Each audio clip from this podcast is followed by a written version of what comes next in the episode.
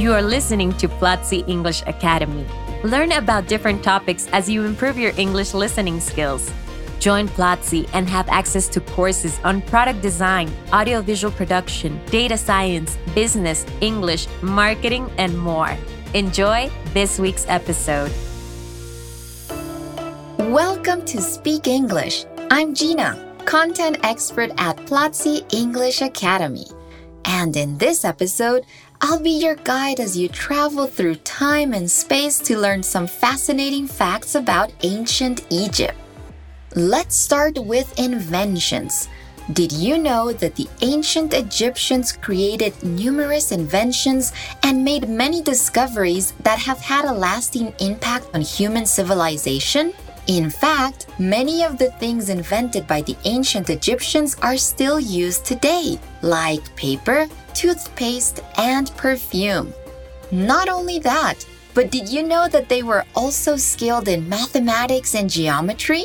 They actually used those skills to design and build their impressive structures, such as the pyramids. Many of the principles of math and geometry that were developed by the ancient Egyptians are still used in modern architecture and engineering.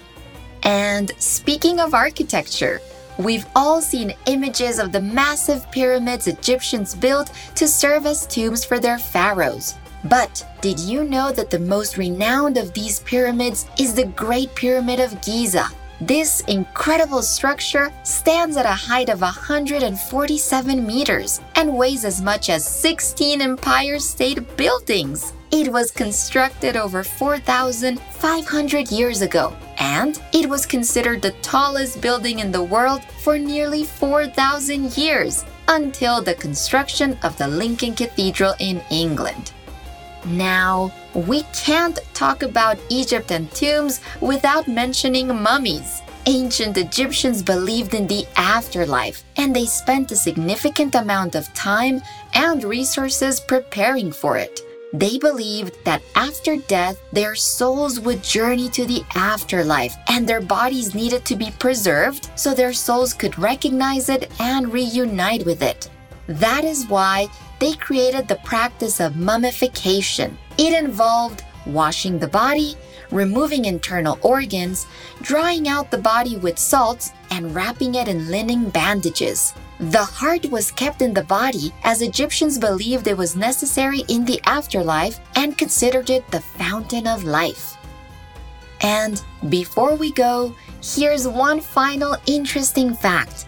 You probably already know that ancient Egyptians considered cats as sacred animals. They not only kept them as house pets and companions, they also believed that caring for cats would bring the favor of the gods and good fortune to their owners. But I bet you didn't know that when a cat died, their owners would show their grief by shaving their eyebrows cats were held in such high esteem that those who caused harm to them or were caught killing them faced severe punishment, even the death penalty.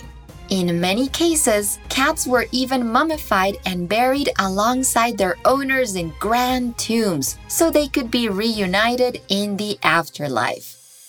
Well, that's it for today. If you enjoyed listening, stay tuned for a brand new episode next week.